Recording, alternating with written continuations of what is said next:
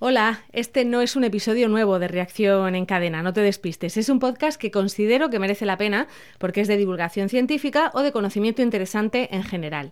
En este caso se trata de la sección de astronomía de Murcia y compañía. Se emite cada 15 días los lunes a las 10 y 20 y cuenta con Fernando Ortuño, presidente de la Asociación de Divulgación Científica de Murcia.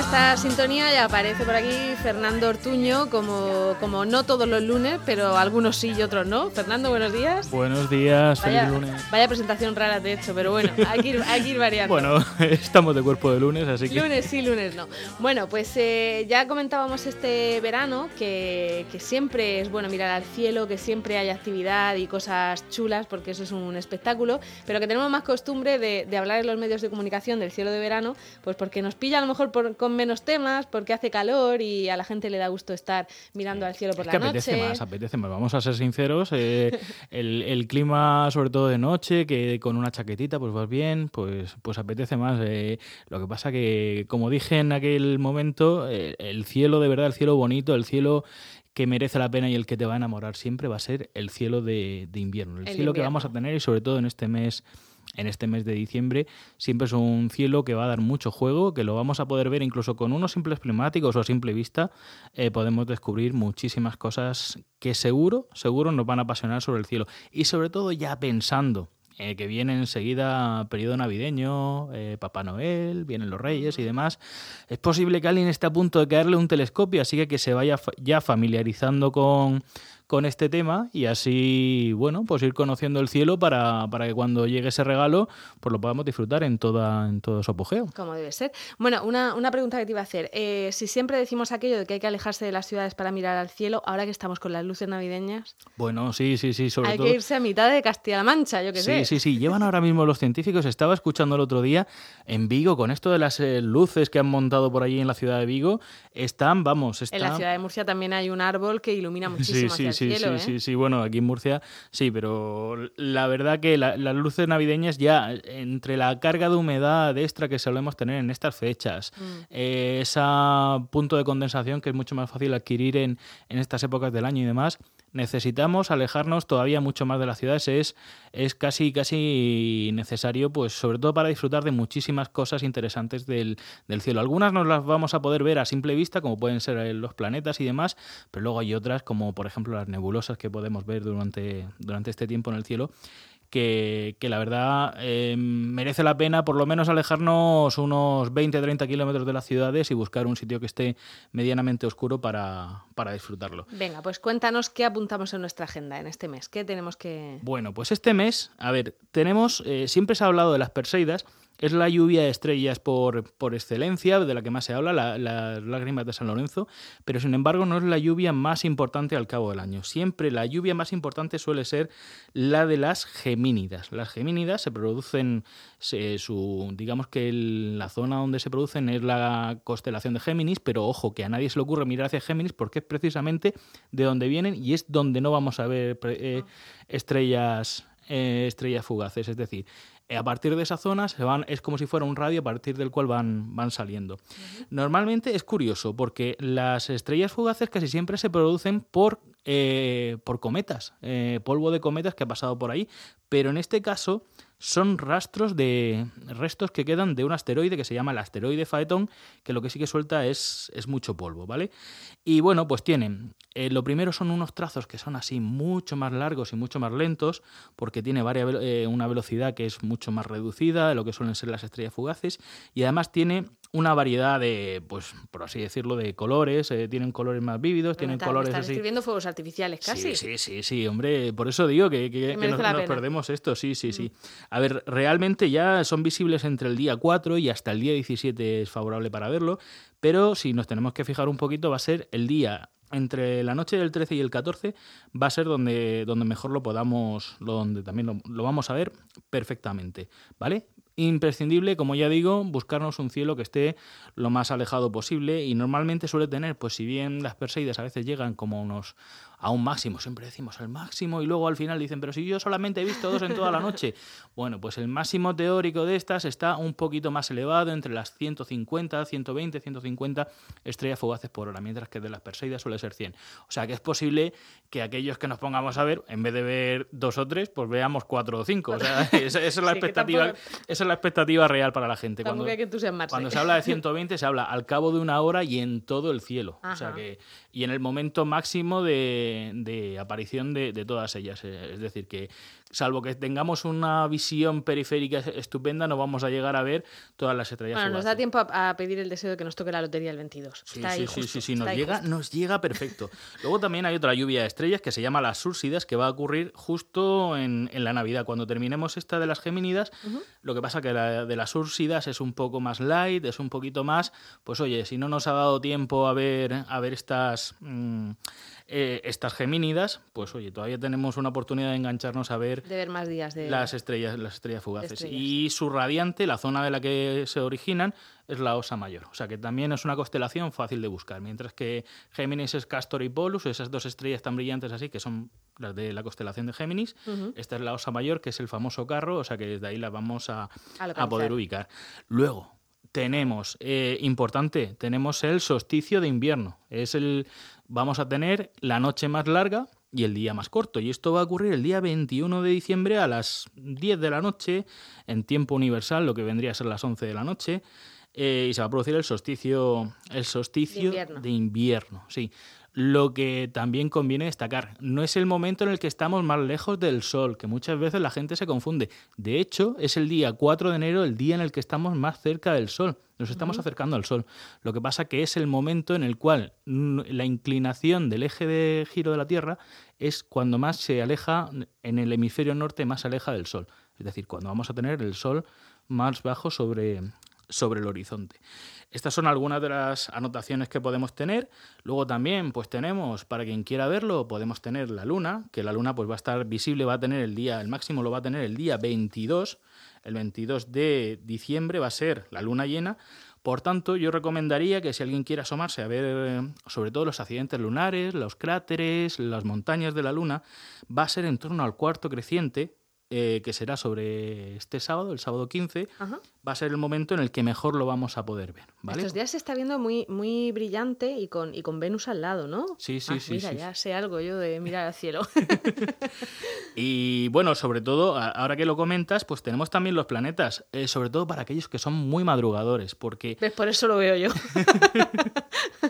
sí, la verdad que este, esta vez se nos han quedado todos los planetas, eh, para los madrugadores nos viene, nos viene fantástico, porque mira, tenemos tanto Mercurio, a Venus, a Marte y a Júpiter, los tenemos todos en el cielo de... Mm, ¿Pero para eso se hace falta un poquito de telescopio o, no? Para verlos, eh, hombre, para observarlos, quizá con unos prismáticos o incluso algún telescopio de mediana abertura es interesante. Sobre todo Venus, si nos, lo acercamos con un telescopio, vamos a poder ver que tiene fases como si fuera la Luna. Es decir, vamos, le vamos a ver Venus en cuarto creciente, Venus en cuarto menguante, lo vamos a poder ver en, en esa situación. Eh, luego tenemos, por ejemplo, que vamos a tener una serie de aproximaciones muy cercanas entre Mercurio y Júpiter, ¿vale?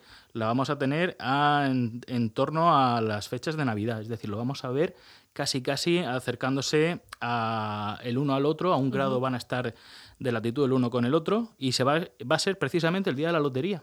Ah, el 22 el día 22, sí. Luego Venus también pues va a estar brillando espectacularmente, va a tener una magnitud, cuanto más baja es el número, mejor, mejor se va a ver, en torno a menos 4,6, que eso es una, barbaridad, que se va a ver en torno pues al inicio del alba. Este es otro de los momentos donde se va a producir. De hecho, se va a ver también pasando muy cerquita de la Luna, eh, y también si buscamos en ese mismo horizonte todavía un poquito más bajo, vamos a ver el planeta Mercurio. Lo único que podemos ver al atardecer, y ojo, muy al principio de estos días, en cuanto termine el mes no vamos a llegar, va a ser el planeta Saturno, ¿vale? Que esto es otro de los planteamientos que tenemos. Luego, si estamos, como hemos dicho, nos hemos ido a un cielo que es lo bastante oscuro y demás, vamos a tener, vamos a disfrutar de, sobre todo, este tipo de nebulosas y de galaxias que en este momento del año son mucho más favorables. Por ejemplo, la galaxia de Andrómeda. La galaxia de Andrómeda es uno de los objetos eh, probablemente para la gran mayoría de nosotros, que es mucho más difícil de ver, es el más alejado que nosotros podemos ver a simple vista. En un cielo muy oscuro, en un cielo con situaciones favorables, vamos a poder verlo con una, con, con, una cierta dificultad, pero vamos a ser capaces de verlo. Es el objeto más distante que podemos observar, que está aproximadamente a unos 2 millones de años luz. Nada, aquí al ladito. Sí, nada, efectivamente. Eh, de hecho, la luz que nos está llegando fue poco a poco, más o menos, podríamos decir que cuando se inició la, la humanidad. ¿Vale? O sea que, para que os hagáis una idea, cuando, cuando vemos esa luz, esa luz que estamos viendo allí, es eh, la luz de, de que se produjo en el momento en el que nuestros ancestros, aquellos monos que no habían inventado la rueda todavía. los árboles estaban por ahí bajando, sí. Efectivamente. Y luego tenemos pues otra serie de, curiosidades. Por ejemplo, también es muy fácil de ver la constelación de Orión, que es esa que se ve el cinturón de Orión, esas tres estrellitas que están juntitas. Eh, pues si vemos justo lo que sería del cinturón colgando la espada, dentro de esa espada, por, como así le llaman algunos, estaría la nebulosa de Orión, que esa con unos prismáticos se, puede ver y es espectacular. Esa es, mm, yo en esta época del año, cuando quiero que alguien se enamore como yo del cielo, me lo llevo y directamente le, le, hago que vea eso. Muy cerquita de ellos hay siempre siete estrellitas muy pequeñas, las siete cabritillas que se llaman las Pléyades, que es, eh, digamos que es un cúmulo muy pequeño que está encerrado en la constelación de Tauro y es otro de los mm, maravillas que podemos ver, otra de las joyas que tenemos en este, en este cielo nocturno. Y también, por ejemplo, el cúmulo doble, que pues, son dos cúmulos que si los vemos en, un, en el cielo parecen pues eso, como dos pendientes ahí colgando llenos de estrellas, como si fueran dos racimos de estrellas, el uno al lado del otro. Esto ya os he dicho, son los planetas, es la luna, es eh, pues las diferentes galaxias y nebulosas que podemos ver de verdad, abrigaros mucho, buscaros unos buenos primáticos o el telescopio de algún amigo, si lo tenéis ya mejor, sacadlo. Y si no, le está entrando a todo el mundo ahora mismo ganas de pedírselo para Reyes. Efectivamente. Pero es que además tenemos a un invitado. Tenemos un invitado mm, imprevisto o no, pero un invitado de, para, este, para estas fechas. Y es un cometa que se llama el cometa Wirtanen, Virtanen, no sé exactamente cómo... ¿La pronunciación? Sí, sí, ya sabes que es o W o, B, según lo quieras pronunciar, pero es el cometa 46P, Virtanen, que es uno de los tres cometas que descubrió este hombre, el, observador eh, Carl Wirtanen, el astrónomo, alrededor del año 1948. Y que, bueno, pues que lo vemos a menudo porque cada cuatro o cinco años se acerca a la Tierra y bueno, es un, es un cometa que está, digamos, ligado gravitacionalmente al planeta Júpiter. Por tanto, ¿qué ocurre? Eh, que como Júpiter es eh, digamos que la frontera entre el sistema solar interior y el exterior, digamos que se queda en un bucle ahí y nos permite, es un cometa que está bastante cercano. Eh, es un cometa que conocemos muy muy bien. ¿Y por qué? Pues porque resulta que la sonda Rosetta de la Agencia Espacial Europea, esta que estuvo viendo el cometa 67P, a ver si lo digo de memoria, Churyumov Gerasimenko. Madre mía, qué memoria. Sí, sí, sí. Pues esta, esta sonda en un principio iba a ir al cometa Virtanen. Lo que pasa que el cohete que tenía previsto lanzarlo, digamos que no estaba operativo en esa, en esa fecha y entonces tuvieron que improvisar y dijeron, bueno, pues ya que no nos da para llegar al Virtanen, vamos a ir al cometa 67P.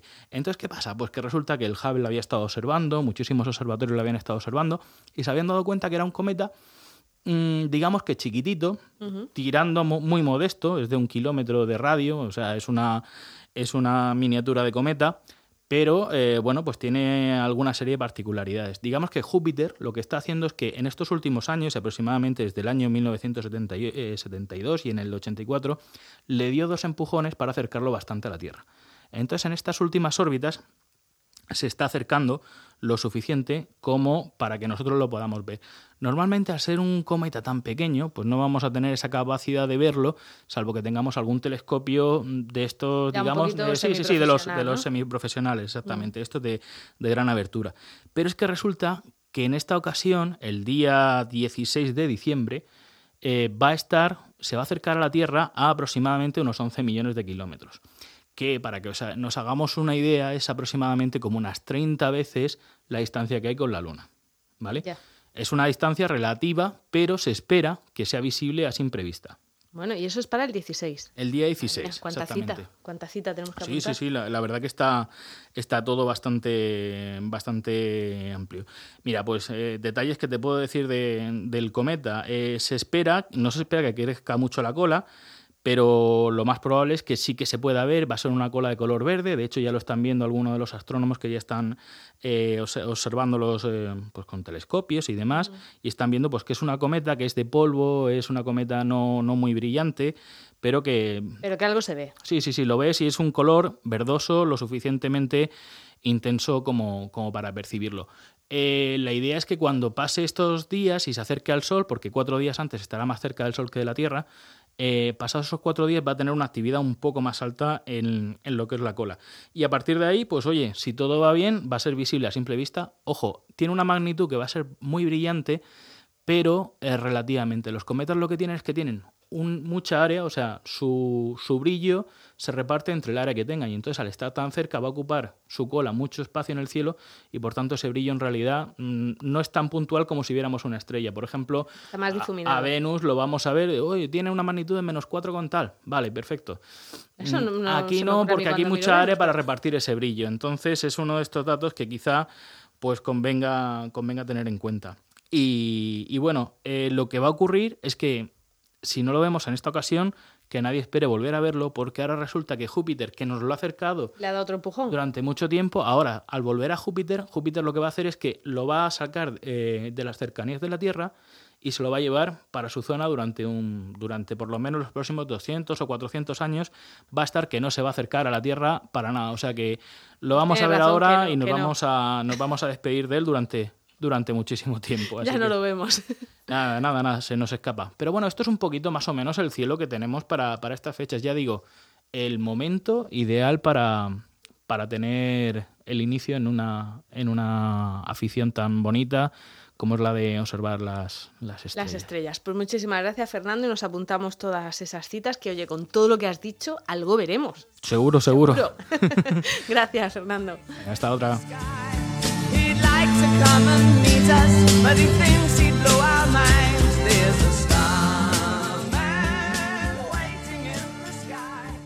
Pues ya sabes, como entre dos episodios de reacción en cadena pasan siete días y eso es mucho tiempo sin aprender cosas nuevas, vamos a convertir este proyecto en una especie de canal de ciencia y conocimiento de onda regional. No solo en este programa tratamos temas de divulgación y de investigación, y os voy a ir seleccionando lo que más me guste de los programas de onda regional para que los que estáis suscritos al podcast en alguna aplicación podáis tenerlos todos juntos. Hasta la próxima.